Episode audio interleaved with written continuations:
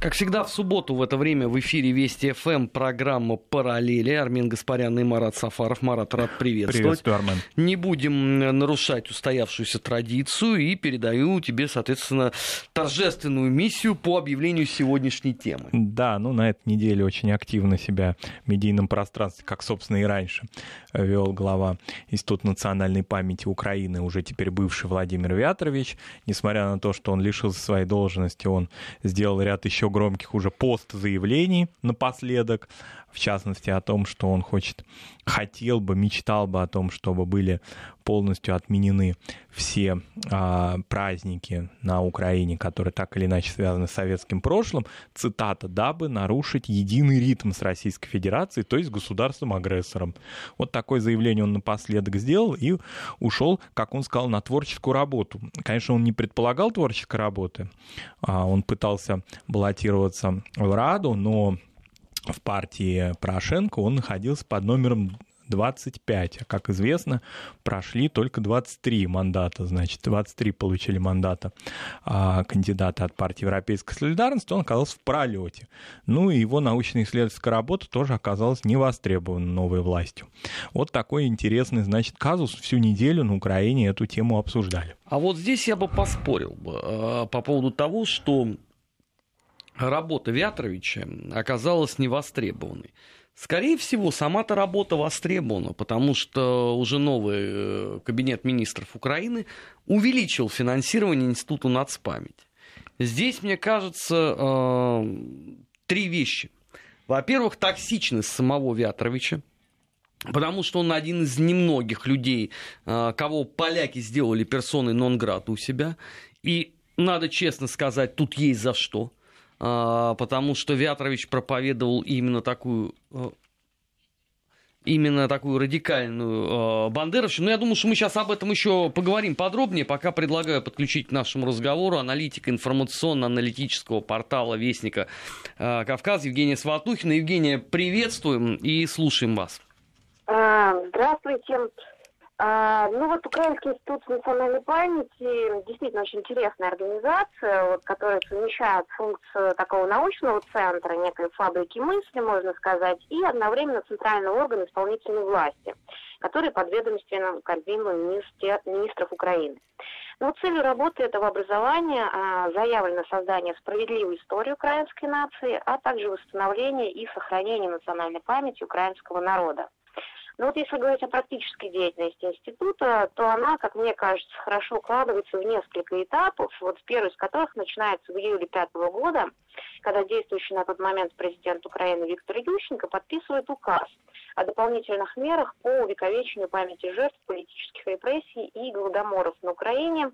Ну, вот этап это длится до 2014 года. Вот за это время, пожалуй, наверное, самым резонансным становится инициированный институтом признания одного из лидеров запрещенной в России украинской повстанческой армии УПА Романа Шухевича героем Украины. Вот указ а, был подписан Виктором Ющенко в 2007 году новый, а, ну и, наверное, пока самый главный, интересный, если можно так сказать, этап деятельности института начинается в 2014 году, когда на волне смены власти на Украине меняется руководство организации. Директором становится активный пропагандист ЖУПА и борец а, с коммунистическим прошлым Вятрович. И вот на этом а, этапе работы института она связана в первую очередь с реализацией комплекса мер по декоммунизации страны. В 2015 году институт разрабатывает так называемое декоммунизационное законодательство, которое предполагает осуждение коммунистического, нацистского тоталитарных режимов на Украине, запрет пропаганды соответствующей символики, открытие архивов, а, увековечение победы над нацизмом во Второй мировой войне, и туда же входит законопроект о правовом статусе памяти борцов за независимость Украины. Законы были подписаны а, действующим на тот момент президентом Порошенко и вступили в силу. В ходе их реализации, как мы знаем, в стране прошла кампания по сносу памятников вождям Советского Союза, переименование населенных пунктов. А, также процесс затронул а, государственные праздники, ну, в частности, 9 мая был назван Днем Победы над нацизмом во Второй мировой войне и в таком формате установлен как государственный праздник. Но говоря же о реализации этой части декоммунизационного законодательства, отмечу, что авторами мнение общества не учитывалось, а, в частности, не проводились местные референдумы, то есть это была такая а, исключительно инициатива, идущая сверху. А, далее, что касается открытия архивов, а, действительно, были упрощены правила доступа к архивам своих ведомств бывшего Советского Союза, в том числе КГБ. И, конечно же, на мой взгляд, это положительно, потому что свободный доступ а, к исследователям историков – это хорошее явление. Но вот с другой стороны, учитывая то, что этот массив документов был передан на хранение в архив Украинского института национальной памяти, их судьба, она, в общем, вызывает обеспокоенность. А, в частности, ряд зарубежных историков заявил о том, что сотрудники Института национальной памяти вносят правки в архивные документы и перед публикацией удаляют все, что может запятнать тоже УПА. Здесь же также отмечу, что Следственный комитет России а, против Петровича возбудил уголовное дело. А, он обвиняется в том, что, пользуясь служебным положением, неоднократно в научных публикациях отрицал факт, установленный Международным военным трибуналом в Нюрнберге. А, далее, а, как уже говорилось, а, история с Польшей. Там он был действительно объявлен персоной нон-грата. И, как сказал тогдашний глава польского МИД Витольд Ващиковский, Вятрович – это человек, пропагандирующий глубоко антигуманные и антиевропейские ценности. Далее история с декоммунизацией заканчивается на Украине заканчивается Славом Петровичем в 2018 году. В 2019 он, а, иници... он инициирует деколонизацию страны для проведения которой а, необходимо принять комплекс законов, а, которые бы регулировали процесс избавления от влияния российского имперского прошлого на Украину. Ну и, естественно, планировалась разработка специального законопроекта. Но сейчас говорить о судьбе этой инициативы сложно, потому что минувшую среду, 17 сентября, как мы знаем, украинский Кабмин отправил Петровича в отставку.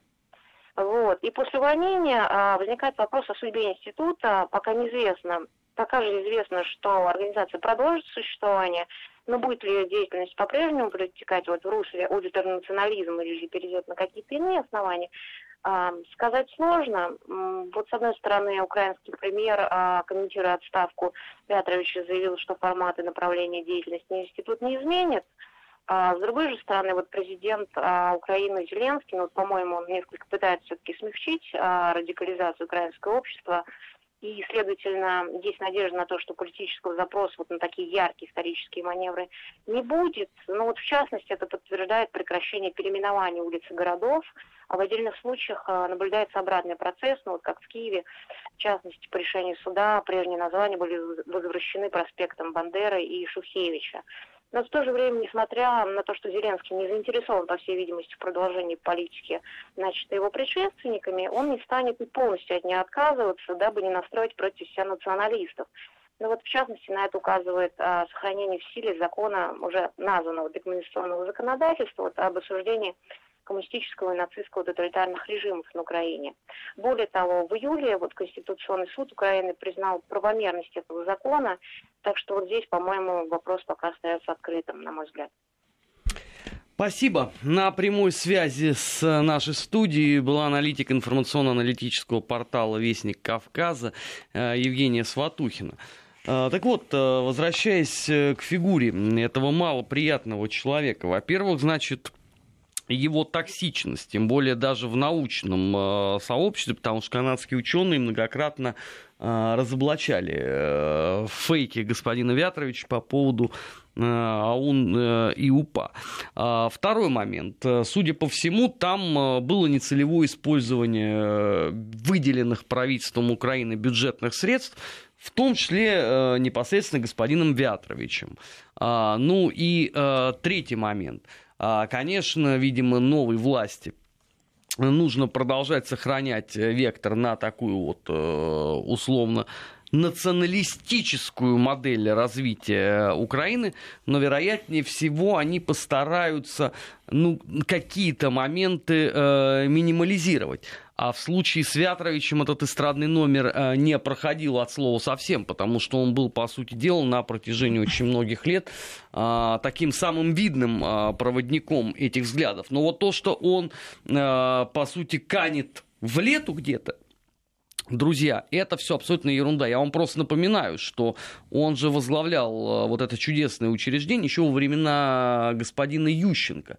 Потом у него было там несколько лет перерыва, связанных с правлением э, Януковича, и потом следующая пятилетка. Так что меня абсолютно не удивит, третье а, пришествие Вятровича на пост главного по, так сказать, историческому ревизионизму на Украине. Но все-таки вот, на мой взгляд, режим идеологический Ющенко и Порошенко, они преемственны просто с точки зрения большего усиления националистического при Порошенко. Да, сто процентов. Но сам факт основания института при Ющенко в 2006 году, о чем нас сейчас Евгений Сватухин напомнил, он как раз говорит, что такого, люди, такого рода люди, они были востребованы при обоих президентах, вот, э, собственно, только с перерывом на Янукович. Но здесь мне просто представляется, что а, важную роль сыграло его активное участие в предвыборной кампании. А, вот этой парламентской, нынешней президентской в том числе, кстати, когда он, а, ну, я бы не сказал, что прям очень активно критиковал кандидата Зеленского, но, во всяком случае... Ну, смотря с кем сравнивать. Ну, смотря... Если с Гончаренко, да. то он вообще молчал. Молчал, да, но, тем не менее, то, что он все-таки был активистом европейской солидарности и таким идеологическим работником этого движения, конечно, ему э, сыграло в минус, когда партия его, э, его кандидат потерпели поражение. Соответственно, в его услугах вот в таком прямом государственном смысле, по-видимому, сейчас будут, а, ну, какой-то тоже наступит какой-то перерыв а, в востребованности его. Но что касается самого института, ведь очень важно, что а, Вятрович отрицал две фундаментальные для европейского сознания такие максимы, которые он фактически не просто, он, он их отрицал активно, да, это участие бандеровского движения в Холокосте и участие бандеровского движения в истреблении поляков. А, соответственно, это сейчас репутационно не нужно режиму Зеленского, да, то есть вот эти вот а, заявления, их как-то дезавуировать, сказать, что, ну, может быть, участвовали, но в меньшей степени, тоже будет выглядеть глупо. Поэтому такой спикер, который такие вещи наговорил, он должен немножко в отставку уйти. Кстати, про поляков. Это опять продолжение, ведь в чем сцепились с поляками-то? Опять на некрофильской почве, уж простите. Вот это какая-то польская тема, постоянное выкапывание. Вот мы уже неоднократно, что э, из России они хотят, значит, все выкопать и все как-то узнать, что и как. Что продолжается теперь вот эти претензии к Украине, да, многолетние, они же ведь не начались сейчас.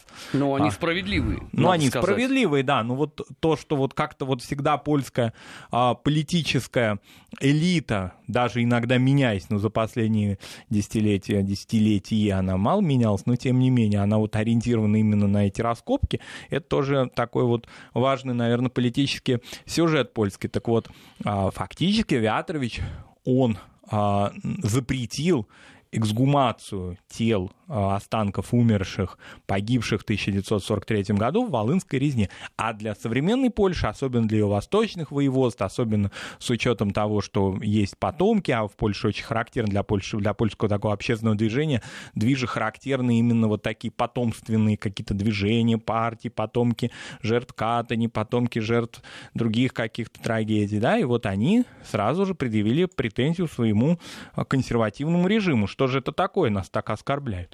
Поэтому говорить о том, что такого рода фигуры на Украине сейчас могут быть востребованы, говорить нельзя. Но другой разговор, что никто ему не затыкал глотку, он может дальше свои, вот как мы уже с праздниками это услышали, это уже ну, практически в отставке. Да? Тем не менее, он считает, что значит праздники отменить, потому что есть, опять же, повторяю цитату, единый ритм с Россией. Вот такая интересная история. Ну, я думаю, во-первых, что в этой своей так называемой отставке он будет делать заявление примерно с такой же частотой, как он это делал э, в бытность его директором Института нацпамяти.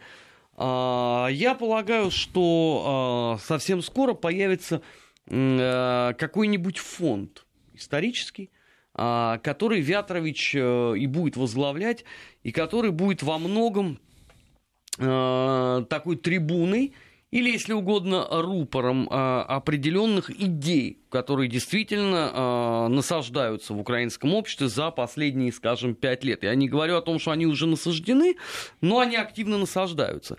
И вот здесь вот э, гораздо более интересный момент, откуда будет браться материал для деятельности вот этого, назовем его условно, фонда.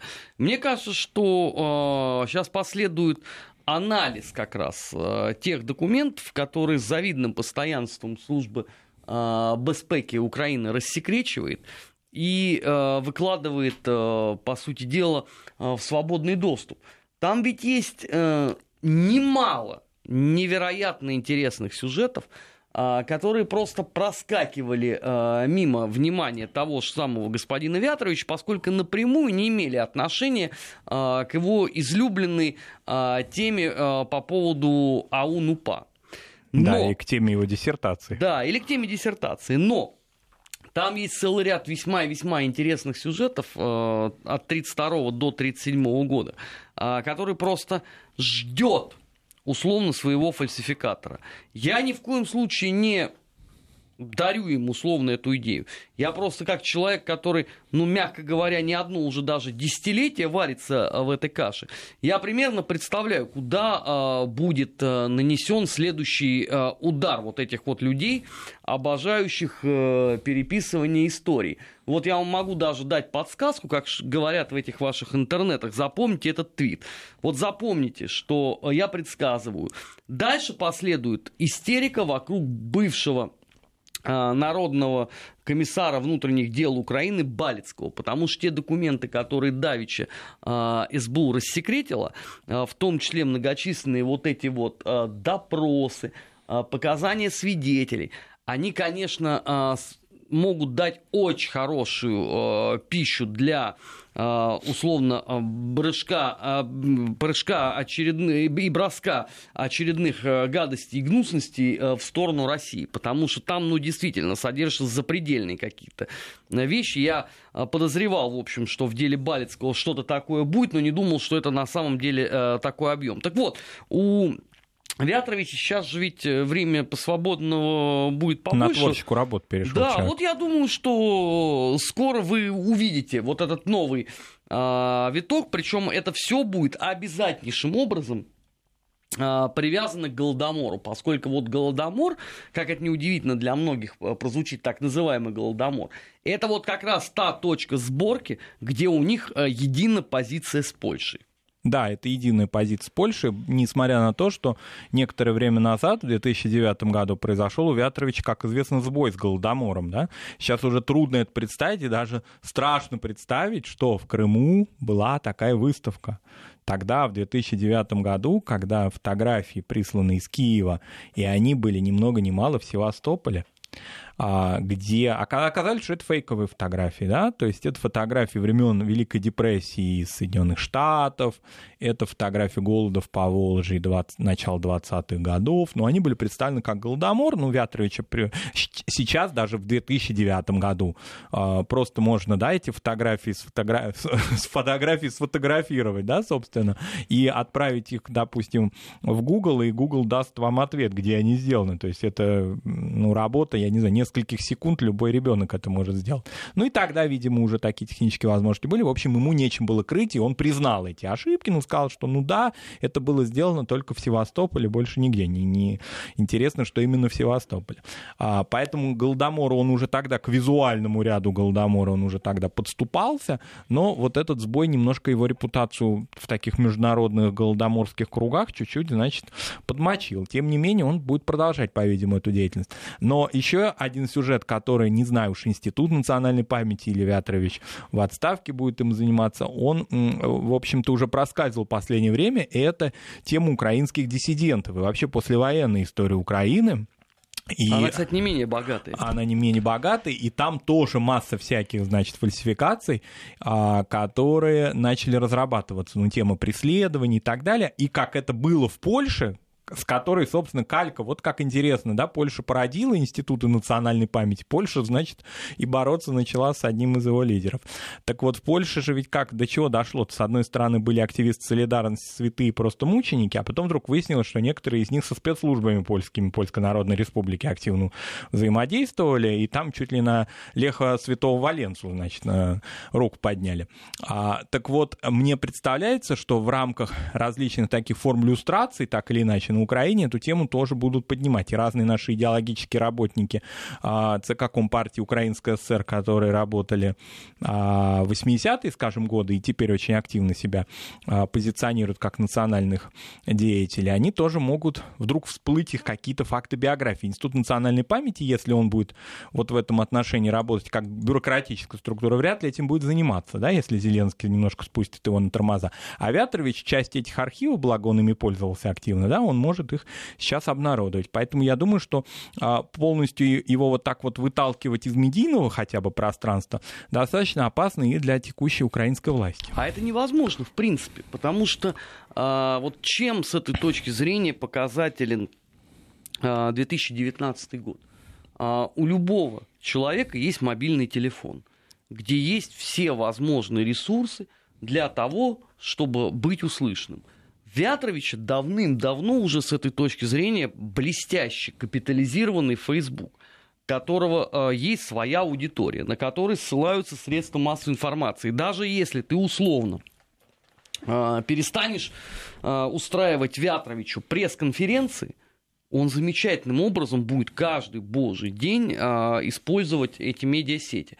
Давайте не будем забывать, что а, сейчас вот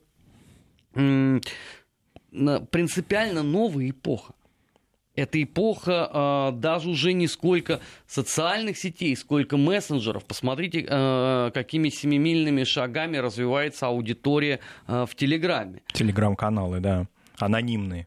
Ну, там не только анонимные, ну, да. у очень многих ведущих Вести ФМ, они вполне себе... Нет, я имею в виду э, именно с точки зрения, если говорить о фальсификации, да, то если это анонимный канал, то как его, да, докопаться до его, А собственно... даже не надо. А ему не анониму, надо, у него... как бы он будет писать просто там, а, снимать ролики для Ютуба тоже сейчас большого ума не надо. Вон, купил штатив, поставил туда телефон и вещай. Хочешь, ролики записывай, хочешь прямо. Поэтому с этой точки зрения Вятрович никуда из медиапространства не ну, уходит. Ну, здесь единственный вопрос. А, то, что раньше он работал на государственном финансировании, которое превышало несколько, по-моему, четыре даже гуманитарных институтов Академии наук Украины, да?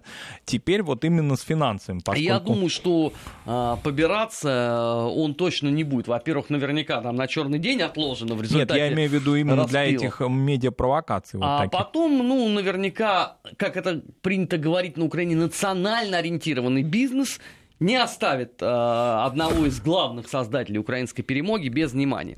Мы сейчас э, должны будем э, прерваться. Э, в эфире Вести ФМ вас ждут новости. Сразу э, после них э, продолжим программу «Нацвопрос» и поговорим об еще одном весьма и весьма удивительном, на мой взгляд, сюжете, который тоже связан э, с Украиной и, кстати, не только. Не переключайтесь. О чувствительных проблемах. Без истерик и провокаций. Продолжаем НАЦ-вопрос э, в эфире Вести ФМ. Армен Гаспарян и Марат Сафаров. И э, вторая тема, которая, в общем, э, смежно связана даже, на мой взгляд, с первой. Марат, представляй ее. Да, ну это уже Эстония, но тем не менее Эстония заинтересованный, постоянно в фокусе своего внимания украинский вопрос не отпускает. И на прошлой неделе мы уже говорили о том, какие были громкие заявления министра внутренних дел Эстонии относительно отмены, он так считает, что берет на себя смелость отменить безвиз для украинских граждан. Но его одернула президент, э, которая посетила на этой неделе Украину и, внимание, Ялтинский форум, который, ну, почему-то проходит в Киеве. И заявила о том, что это прерогатива вообще вопроса безвиза Европейского Союза и Украины, а не Эстонии и Украины.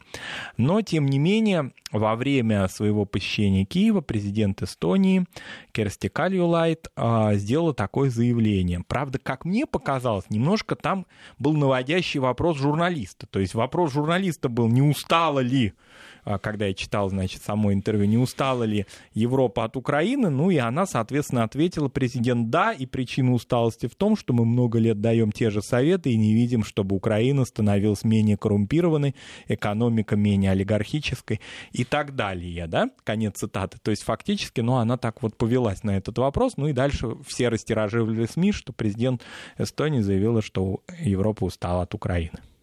Ну, а, чудесно.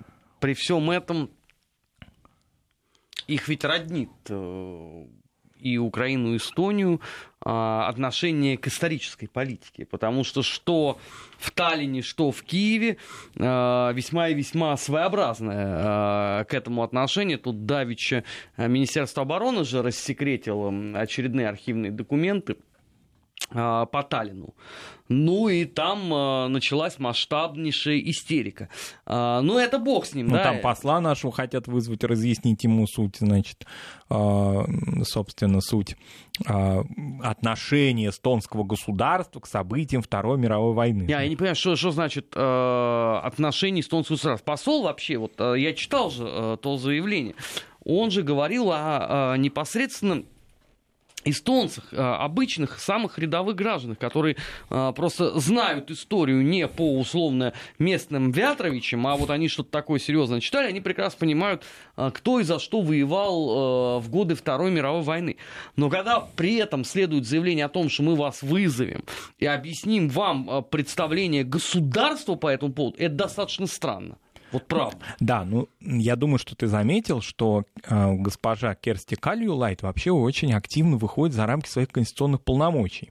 Мы, конечно, уже многих эстонских президентов пережили, и они много, значит, делали разных политических заявлений, но тут видно, что она пытается при всем том, что понятно, в Киеве на этом так называемом Ялтинском форуме она сделала ритуальные все эти заявления про санкции, про то и про все по отношению к России. Да? Это все ясно, но тем не менее чувствуется, что а, у нее какая-то своя повестка дня. И вообще чувствуется также рыхлость эстонского руководства, что оно остается партийным а конкретно межпартийно. Вот министр, допустим, культуры тоже ведь отличился на этой неделе. Культуры. Его приглашали в августе этого года на Петербургский культурный форум. Значит, это совсем недалеко от Таллина, но он времени не нашел на эту поездку. Правда, там деликатно объяснил, что у него, значит, график э, очень занятный, и он, значит, очень, ну, как, какие-то его внутренние причины оставляют находиться в Таллине. Так, не, тем не менее, сейчас он все-таки реванш значит, сделал, и он заявил о том, что эстонцы в своей стране вынуждены обращаться за получением еды или услуг на иностранных для них языках. То есть это вот такой вот бедный несчастный, значит, гражданин Эстонии, который приходит в магазин или в ресторан или в кафе и вынужден обращаться на каком иностранном языке? Нет, не совсем так. Я уточнил э, у эстонских коллег, и они сказали, что здесь-то суть явления не в том, что ты в магазин приходишь, а прежде всего главная проблема состоит в такси. Потому что таксистами стали работать иммигранты с Украины, которые, разумеется, по-эстонски не говорят. Ну и по-украински, видимо, тоже не а, говорят. Украинский язык они прекрасно понимают, там, ну, не каждый осилит державную мову, поэтому они переходят элегантно на язык, который знаком им с детства и который условно является коммуникатором между ними и обычными На постсоветском рядовыми, пространстве, да, как бы Эстонии не хотелось бы такого а, слова. Поэтому э, я, я просто был, был невероятно поражен, какая вот взаимосвязь между э, такси, а, русским языком и Эстонией. А ну, коллеги мне открыли глаза, ну, может быть, так просто сказать. мы в большом государстве для себя не представляем вот таких микро, да, контактов, которые происходят в маленьком государстве, где вот бедный несчастный, значит, он же ведь деятель национального движения в прошлом, да, и в ныне, нынешний его статус тоже позволяет ему делать такие заявления. Вот он сел в такси, вдруг неожиданно, да, и услышал, э, ну, скажем так, предположим, ненавистный ему язык. Вот как же вот так? Между тем, он, э, возвращаясь к президенту, он ведь ее тоже поучал, своего президента, относительно того, что э, во время визита в Россию весной этого года и в дальнейшем какие-то вот эти, которые мы всегда в наших программах, осторожные контакты между Эстонией, гуманитарной сфере и Россией, мы их замечали, да, и отмечали, так вот там был такой очень серьезный контакт, когда а, президент Эстонии направил нашему президенту официальное приглашение в будущем году, летом 2020 года, посетить город Тарту, Эстонский национальный музей, поскольку будет там проходить, мы о нем тоже уже говорили, и ждем его с нетерпением, Конгресс финно-угорских народов. А поскольку Россия представляет собой наибольшее количество, ну, за исключением Венгрии, да, как государство, а, тоже финно-угорское, но в России очень много финно-угорских субъектов, напомним, да, о Мордовии, о Мариэл, об Удмуртии, кстати говоря, Ну, о люби- Сейчас Карелии. любимый регион украинских националистов назван. Он- Это же они там вот об обычно говорят, что вы там кто? Удмурты. Вы там удмурты, да. У нас много. У нас есть югра, наконец, потому что финны еще есть и угры, да. А, поэтому Россия большое финно-угорское государство, можно сказать это так. И поэтому а, президент этого государства приглашен совершенно закономерно на это мероприятие. А Но кроме мне того, представить вообще количество а, кроме того, истерики. Истерики, да. Но президент Эстонии направил такое приглашение. Так ее подведомственный, значит, министр культуры заявляет о том, что надо дезавуировать это приглашение. То есть он против президента выступает. Почему? Потому что министр культуры и президент представляют совсем разные партии. Так же, как министр внутренних дел и министр иностранных дел. В общем, такой вот разброд и шатание. И в этом отношении президент Эстонии, надо отдать должное этой мужественной женщине, она так свою политику гнет. Она и в Киеве, кстати, сделала заявление по безвизу, что а, это, в общем, частная позиция нашего МВД, ну, наш МИД вас успокоил, и, наверное, мне добавить нечего, все будет нормально, все хорошо. Только единственное, что она предупредила вот украинцев, в том числе таксистов, что с проживанием будет плохо дело. То есть на постоянное проживание на территории, на территории Эстонии рассчитывать не нужно, потому что квоты очень небольшие. Вот так она заявила, и, в общем, как-то ну, вот... Вообще это очень странно. А, во-первых, э, эстонские э, политики, начиная с 2014 года, многократно говорили о том, что они поддерживают, ну, можно даже сказать, благословляют э, путь э, Украины к демократическим ценностям, э, нравственным преобразованиям и так далее, и так далее. И что же вы сейчас лишаете э, украинцев единственно верного выхода из э, затяжного кризиса? Нет, работать в такси или в кафе бога ради. Но жить на территории Эстонии... Ну, хорошо, а где он тогда должен жить? Он, он приехал работать... Э, Временные так... рабочие визы. Все, поработал, Остербайтер, все. А, а перемога как? Никакая. А, отправ... Нет, секундочку, нет. а как же тогда а, демократические ценности. Борись что... с коррупцией в своем государстве. Вот Нет, это очень намеки. интересная трактовка. То есть с этой точки зрения а, Эстония, а, которая декоммунизацию, по-моему, закончила в 96-м или в 97-м году, а, по сути говорит о том, что у них есть вот такой своеобразный железный занавес от молодых а, демократий. Это подлость, между прочим. Ну, подлость, не подлость, но, во всяком случае, на еду вы можете заработать. Ну, дальше это временный статус. А, а дальше штурмуйте другие европейские государства, потому что у Эстонии небольшие квоты на миграцию. Вот и а все. какие другие? Ну, какие-то другие. Езжайте в Германию, например. Да, или... в Германии mm. просто с распростертыми объятиями. Там старая украинская миграция, там, значит, О, там, есть там, даже... Там, там уже нет Там ее, святыни даже деле. есть еще какие-то Это сохранились. Там старая украинская миграция, она почила в Бозе примерно тогда же, когда э, почила в Бозе э, старая русская миграция. То есть я подозреваю, к году 99-му, 2000-му э, все это замечательным образом было закончено. По крайней мере, вот я могу честно сказать, что вот э, среди всей этой макулатуры, которую я прочитал а, по проблематике украинского национализма за последние, ой, уже много лет, 27 лет. А, вот. Подавляющее большинство все-таки это было издание американское. Да, там горделиво было написано условно Мюнхен. Чикаго, Мюнхен, Оттава, но мы прекрасно понимаем, что там это были просто корпункты на ну тот да. момент. Но вот я сильно сомневаюсь, что сейчас в Мюнхене есть вот э, корпункт э, Ридной этой вот Украины. можно его воссоздать. Почему все понаехали в бедную ага. маленькую То Эстонию? есть в Баварии люди просто спят. Вид, когда бы еще приехали бы э, люди в вышиванках, э, и заговорили о том, что мы с вами были камерадан по оружию в, в годы Второй мировой войны. Там вот, самое оно сейчас. Но возвращаясь к этому, значит, меж партийной неразберихи в Эстонии, а как-то очень такой прошел мимо и нас, и многих эстонских, кстати, СМИ, визит министра образования Эстонии, госпожи Майлис Репс, в Российскую Федерацию, в город Казань на мировой чемпионат по профессиональному мастерству. Она что здесь забыла? Она прекрасно. У нее были очень хорошие переговоры с нашим министром просвещения Ольгой Васильевой. Так, я надеюсь, она уже арестована. А, Внимание! Бдительные тема, тема переговоров какая? Значит, министр образования Эстонии просит ну или консультируется с своей, своей российской коллегой относительно того, что у нас существуют русские школы, но нет русских логопедов нет вот русских, ну, профессиональных. Это для нее проблема? Это для нее проблема. И поэтому она просит российскую Российскую Федерацию, ну, как-то прислать вот, ну, или прислать, или, во всяком случае, ну, там договорились, насколько я понимаю, на том, что эстонские коллеги будут приезжать в Россию, повышать квалификацию а, и возвращаться, потому так, что... а как это корреспондируется э, с борьбой со всем русским? Вот. Я не понимаю, у них там что, каждый министр, он э, сам он, по себе? Вот, я как раз об этом... какой-то линии Никакой единой? линии нет, потому что министр образования Майлис Репс, она, а, ну, приверженка, во всяком случае, русские активисты, все ее считают своей. Lee. Так, хорошо. А она в курсе вообще э, камфа, который э, ведет э, министр внутренних дел? Мы, кстати, на прошлой неделе этого э, чудесного дядечку разбирали, 70-летнего. Вот. Она в, в курсе, но она заявляет о том, что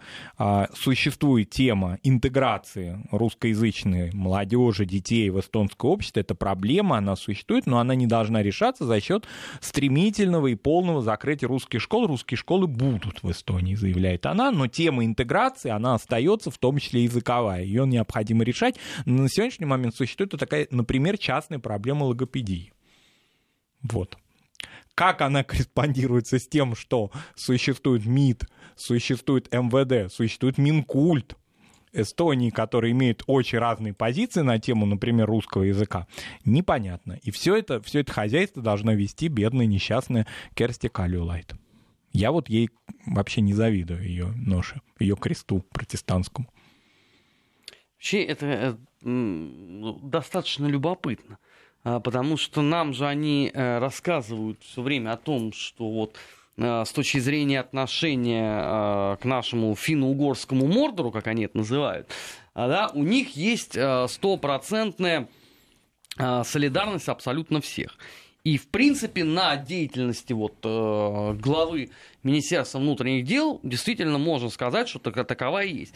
Но тут выясняется, что, оказывается, у министра образования есть какая-то своя позиция. Министр образования отдельно приезжает в Российскую Федерацию. Да, это не российское мероприятие, это международный фестиваль, он проходил. Какая разница? Да, но это но же он проходил России, на территории наверняка России. был завербован Вот, ведь ведет э, переговоры со своей коллегой из правительства Российской Федерации, и более того, ну, фактически соглашается или просит, там уже детали, да, помощи России консультационной относительно подготовки педагогических кадров страны Европейского Союза Эстонии. Я вот, правда, я не понимаю, наверное, чего-то. Ну, а, в Эстонии каких-то жалких 28 лет назад все это существовало. Вот они сами добровольно демонтировали всю эту а, работавшую некогда систему. Ну, в Тарту, А в Тарту. теперь они э, кинули взор на вот эту вот вытоптанную поляну, и не просто вытоптанную, а еще и залитую бетоном, и спросили, а что же делать? Ага, идея появилась в подходящий момент. Поехали-ка мы в Казань, там это быстренько решим. Ну да, Прикольно. ну- А вы не пробовали просто сами это восстановить? Ну, в Тарту, например, в самом таком известном да, учебном заведении Тартуском университете Эстонии до независимости Эстонии, до начала 90-х годов преподавание велось, например, и на русском языке, и на эстонском. А теперь, внимание, преподавание ведется на эстонском и английском языках. Русского языка там нет, насколько я понимаю. Вот, поэтому нет и различных в других высших учебных заведениях кадров, ну, если вот так углубляться, да, в эти детали, ка- кадров дефектологических, логопедических, далее. Русские школы существуют, а пока еще, да, и министр образования обещает, что они сохранятся, но вопрос интеграции требует какой-то такой инфраструктуры. Ее нет, давайте обратимся к России. Россия, значит, э, оказывается в данном случае наш партнер в этой образовательной, сугубо вот такой частной сфере. Вот. Ну, каким образом это корреспондируется с тем, что Минкульт, то есть другое гуманитарное ведомство, а, просто истошно да, страдает от того, что русский язык где-то слышит, а, и от того, что, например, министр а, культуры да, Эстонии игнорирует приглашение на, на российское мероприятие, на культурный форум Санкт-Петербург, да, то есть не едет туда, и, более того, получает своего президента относительно того, зачем вы приглашаете российских руководителей на финно-угорский форум, все это в рамках небольшого государства. Нет. И даже одного Нет, правительства. чудесно. Возвращаемся э, к топик стартеру. С чего это все началось? Это же э, Кант стартует с борьбы с э, украинскими э, гастарбайтерами. Ну хорошо, а что вы тогда в порядке, так сказать, гуманитарной помощи э, молодой, э, процветающей, ну, наверное, э, украинской демократии не завезете э, логопедов оттуда? Ну, помогите, так сказать, э, логопедам э, Жмеринки, э, я не знаю, там, Винницы, и других удивительных Значит, мест. логопедов оттуда нельзя Почему? звать. Почему? Потому что тогда подтвердится точка зрения министра внутренних дел а, господина Хельми, да, который заявлял о том, что к нам приезжают именно русскоязычные вас, с востока Украины гастарбайтеры. А нам бы хотелось, чтобы они приезжали, если уж приезжали с запада Украины, а им, Так, соответственно, логопеды Марат, не я нужны. запутался. Значит, они э, заказали в России логопедов. Да. Не русскоязычных тогда получается Ну, логопедов. Именно русскоязычных для своих русских школ. Ну, прекрасно. И тем э, никаким образом это никак не должно соответствовать помощи э, молодой демократии Украины. Потому что молодая демократия Украины априори украиноязычной должна быть. Она не да, ей не Ну, надо. на примере таксистов э, в Эстонии мы понимаем, да, насколько она получилась украиноязычной. Вот, и для того, чтобы она дальше не переходила на русский язык и не была снабжена логопедами еще к тому же, вот, то есть уж совсем всю инфраструктуру сюда не, сюда не привезла, то есть не Так началась... она ну, все равно приедет, эта инфраструктура. Это очевидно совершенно. Здесь, здесь просто интрига состоит в том, она будет просачиваться туда малюсенькими ручейками, как условно поляки просачивались на территорию Англии, а потом э, литовцы замещали поляков. Либо это будет такая полномасштабная струя, особенно после э, вчерашнего чудесного э, заявления президента Соединенных Штатов Дональда Трампа, который, по сути, просто поставил такой жирнющий крест на всем вот этом проекте. Да, но дело все в том, что все-таки эстонское руководство, в чем уж оно консолидировано, оно не хочет смешивать тему русских школ и русского национального меньшинства, как они, их, как они называют наших соотечественников, и тему украинской э, миграции. Это разные темы. Но они ее сами смешали. Они же сами заговорили смешали о том, они из-за что, того, что у них- э, язык. Да, смешали они из-за того, что э, фактически все вроде бы придерживаются Конституции Эстонии, но постоянно выходят за ее рамки. Это, конечно, не наше дело вмешательство да, во внутренние дела Эстонии. Ну, Мне просто интересно. Но, но на, г- но на поверхности лежит, что президент делает заявление фактически э, как глава государства с широкими полномочиями, а не конституционный президент. Ну да, мне, я не скрою, многие ее заявления импонируют, да, которые она делает касательно э, и все-таки установления контактов с Россией. Вообще мне как-то кажется, что у нее существует какая-то повестка дня, которая, которую, конечно, парализуют правые партии. Но так или иначе, все-таки ее трезвый взгляд, в отличие от многолетнего, постоянного либо молчания, либо оскорблений, которые мы слышали из Сталина, все-таки, ну, какой-то контраст, так скажем. Пока делать каких-то обобщений нельзя, но то, что все-таки она нашла в себе силы, а, прорвав эту националистическую свою блокаду и приехала в Москву а, и встретилась с нашим президентом, честь ей и хвала в этом смысле. Министр, министр вернее, образования, да, приехала а, в славный город Казань. Тоже, я думаю, что это героический подвиг. Вот. Поэтому, ну вот в данном контексте взаимоотношений с балтийскими странами, мне кажется, что все-таки в Эстонии есть определенные какие-то робкие вот такие вот подвижки героические женщины. А, Нам пишет э, на СМС-портале Антон э, Филаев. Хватит ерничать, какая жмеренка, русский язык надо защищать в Эстонии, дети уже коверкают грамматику. Видите ли, Антон, я не знаю, как кто, э, а я уже пытался защищать русский язык, русскую литературу и русскую историю в Эстонии. Хватило одного моего выступления в Таллине, после чего я получил сразу же автоматически персону нон-грата. Это было еще в 2013 году до Крыма. То есть нельзя сказать, что вот э, меня э, репрессировали э, и загеноцидили в Эстонии непосредственно за позицию по Крыму. Я это вам к чему говорю? А, к тому, что любая попытка вот кого-то из общественных деятелей российских поехать туда защищать, поверьте мне на слово, он очень оперативно будет а, объявлен персоной нон-грата, и на этом все закончится. Поэтому я не ерничаю. Я вам просто рассказываю, извините, с точки зрения своего житейского опыта. Я получил персону нон-грата абсолютно во всех трех а, странах Балтии. Могу вам много чего рассказать по поводу того, что там на самом деле творится. И общаюсь я с коллегами из Прибалтики в формате каждый день. А, поверьте, здесь а, нету а, ровным счетом никакой иронии. А то, о чем мы говорим, Жмеренко, так это, извините, мы цитируем а, эстонских политиков. А кого мы еще должны цитировать? Ну, не э, деятелей же, которые э, борются против этого. Нас же всех учили, надо всегда обращаться к первоисточникам. Вот это основа знаний. Поэтому э, никакого ерничества... Да, конечно, нет никакого ерничества. Здесь нет ерничества ни по отношению к э, нашим соотечественникам, которые учатся в школах, не имеющих инфраструктуры. То есть они фактически, да, еще им позволительно изучать русский язык, но фактически у них нет той инфраструктуры, которая есть в любом из наших регионов. Этого нет у них. И здесь ерничать нельзя. Здесь есть только вопрос э, сочувствия им. Да? Мы не ерничаем и над эстонским правительством, которое вот так вот, значит, сложилось, вот так вот оно работает, да, что каждый министр сам себе глава. Ну что теперь делать? Вот так сложилось. Потому что Где, такая... может, так и надо? Может быть, так и надо, да. Вот министр внутренних дел говорит одно, запрещает. Министр иностранных дел говорит другое, разрешает. Не, а у нас же тоже было такое правительство. Было, было. В семнадцатом году. Было в семнадцатом году. Все чувствовали. Да, ну, вот такая, такая форма правления современной Эстонии. Другой разговор, что нужно ли это вот э, взаимоотношения, когда это выходит на международный уровень, когда это внутреннее дело, взаимоотношения, да, внутри межпарламентское, межпартийное, да, э, это одно, когда все-таки здесь э, затрагиваются интересы других стран, в данном случае нашей страны, поскольку все-таки дошло до того, что нашему послу хотят же все-таки лекцию прочитать. Угу. Ну вот, здесь уже мы не можем быть безучастны, поэтому мы эту тему и обсуждаем.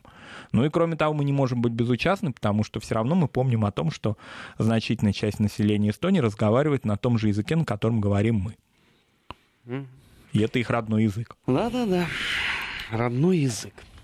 Ну, это вообще как бы тема с языком в странах Балтии, это такая, она у нас константа, можно даже сказать. Только вот в рамках программы «Нац. Вопрос», сколько за последние три года мы об этом говорили, и принципиально лучше не становится. Ну, будем продолжать. Вода, У как нас известно... Еще... Финно-Угорский форум впереди. Ой, у нас много чего там. У нас впереди еще следующий 9 мая, если быть точным. А, на этом нацвопрос а, подходит к концу. Армин Гаспарян, Марат Сафаров. А, в следующем а, часе недельный отчет. Впереди вас ждут новости. Не переключайтесь. Нацвопрос. О чувствительных проблемах. Без истерик и провокаций.